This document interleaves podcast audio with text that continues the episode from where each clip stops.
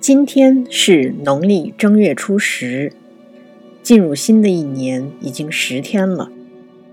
在这十天里，有忙碌，也有轻松，但更多的是期待。一年中很少有日子像这十天一样，我们能够把某一天是农历初几记得清清楚楚。这可能就是所谓。一年之计在于春的意思吧。迎着明媚的春光，我们一起来读一首欢快的诗。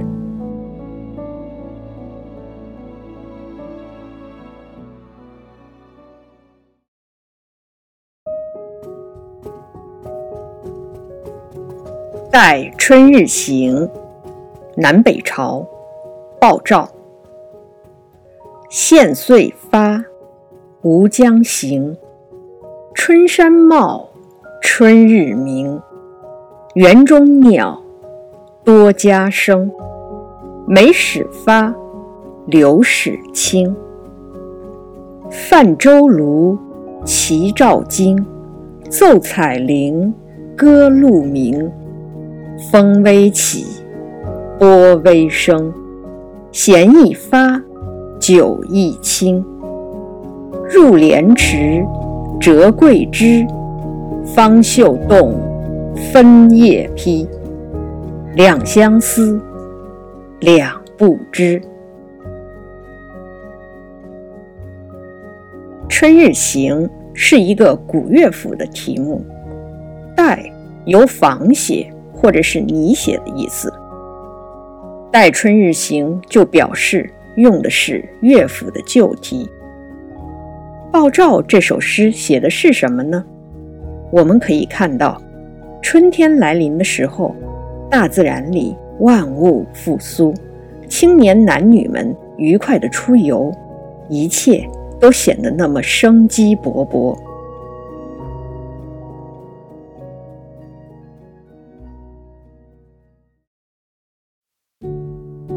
开头两句：“现岁发，吾将行。”引导整首诗，现岁就是岁首，也就是一年刚开始时，也正是现在这个时候。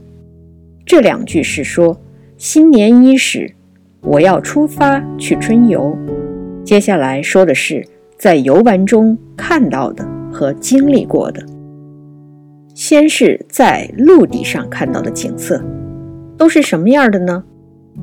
春山茂。春日明，园中鸟多佳声。梅始发，柳始青。春回大地，山上的草绿了。春日的阳光明媚，园中的鸟儿叫声悦耳。梅花绽放，柳叶生发，春天真的来了。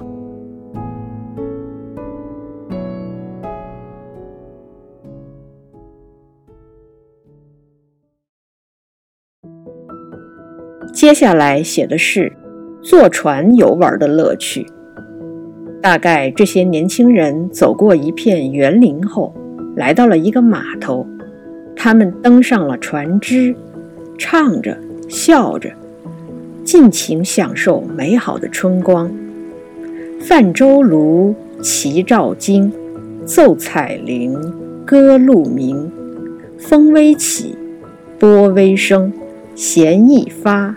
酒意清，这几句写的是江上泛舟时的情景。大家划着船，船桨惊起了一群群的水鸟。这是一幅多么生动的画面啊！画里的人们都很愉快，他们开始奏起彩铃曲，唱起鹿鸣歌。水面上拂过阵阵微风，泛起层层涟漪。大家游兴正浓，在歌声和乐声中频频举杯欢饮。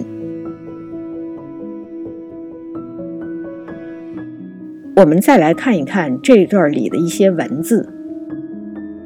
橹指的是船头，这里用来指代船。我们常看见的一个词叫竹橹，橹指船头，竹就指船尾，两个词合在一起。指的就是船，或者是首尾相接的船队。苏轼的《前赤壁赋》里用“竹庐千里，旌旗蔽空”来形容曹操在赤壁之战的时候是多么的威风。棹指的是船桨，这个词经常在古诗文里出现，我们今天就不展开说了，以后读到相关的作品时再看。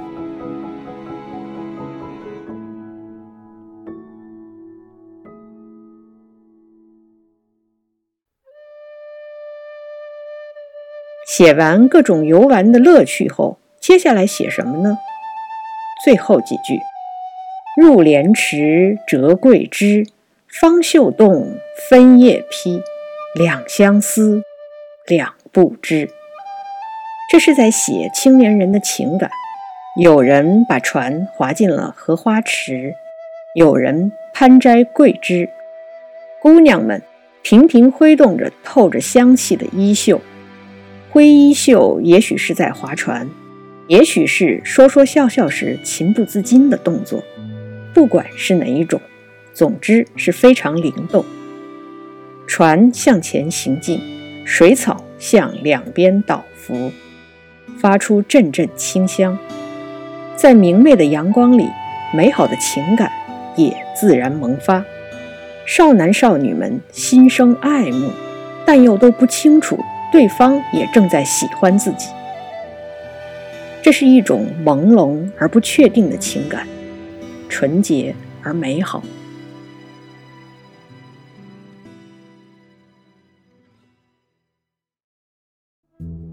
清朝人沈德潜在评价鲍照的这首诗的时候，他说：“深情带荡，墨六字，比新月君兮君不知更深。”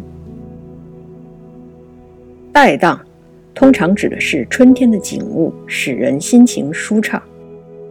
读完这首诗，确实我们很愉快。诗歌的节奏明快，处处都洋溢着喜悦。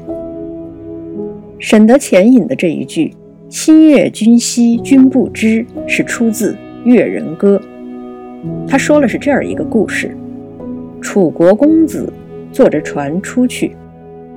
一位划船的女子对他一见倾心，就唱了一首歌来表达自己的爱慕之情。因为这位女子来自于越地，她唱这首歌是用当地的语言，所以有人把她的歌就翻译成了楚国的语言。这首歌的名字就叫《越人歌》。最后两句是：“山有木兮木有枝，心悦君兮。”君不知，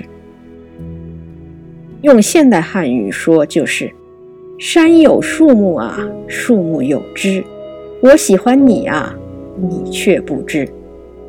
炽热的情感，直白的表达，很大胆。我想，沈老夫子认为“两相思，两不知”的意蕴更深，大概是觉得它有一种含蓄的美吧。是啊，即使是鲍照用了乐府旧题，也有意识地借鉴了民歌的写法，但他毕竟也还是文人的作品。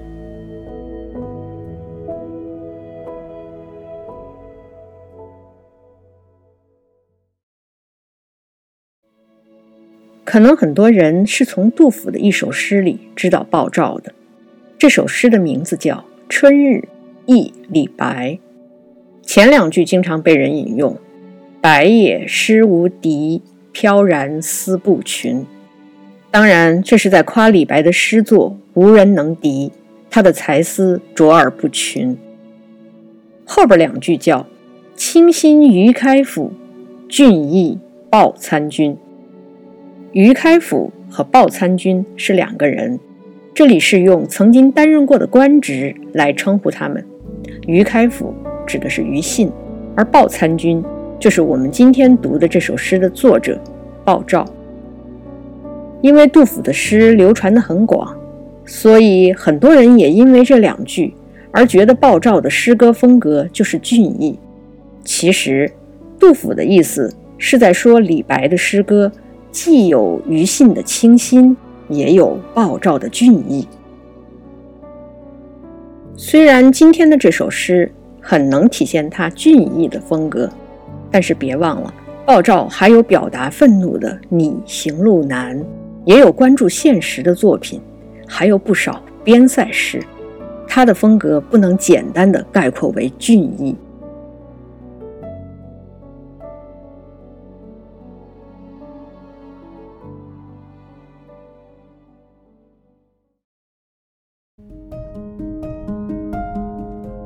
在一个晴朗的春日里，读《待春日行》这样一首诗歌，是让人很愉快的。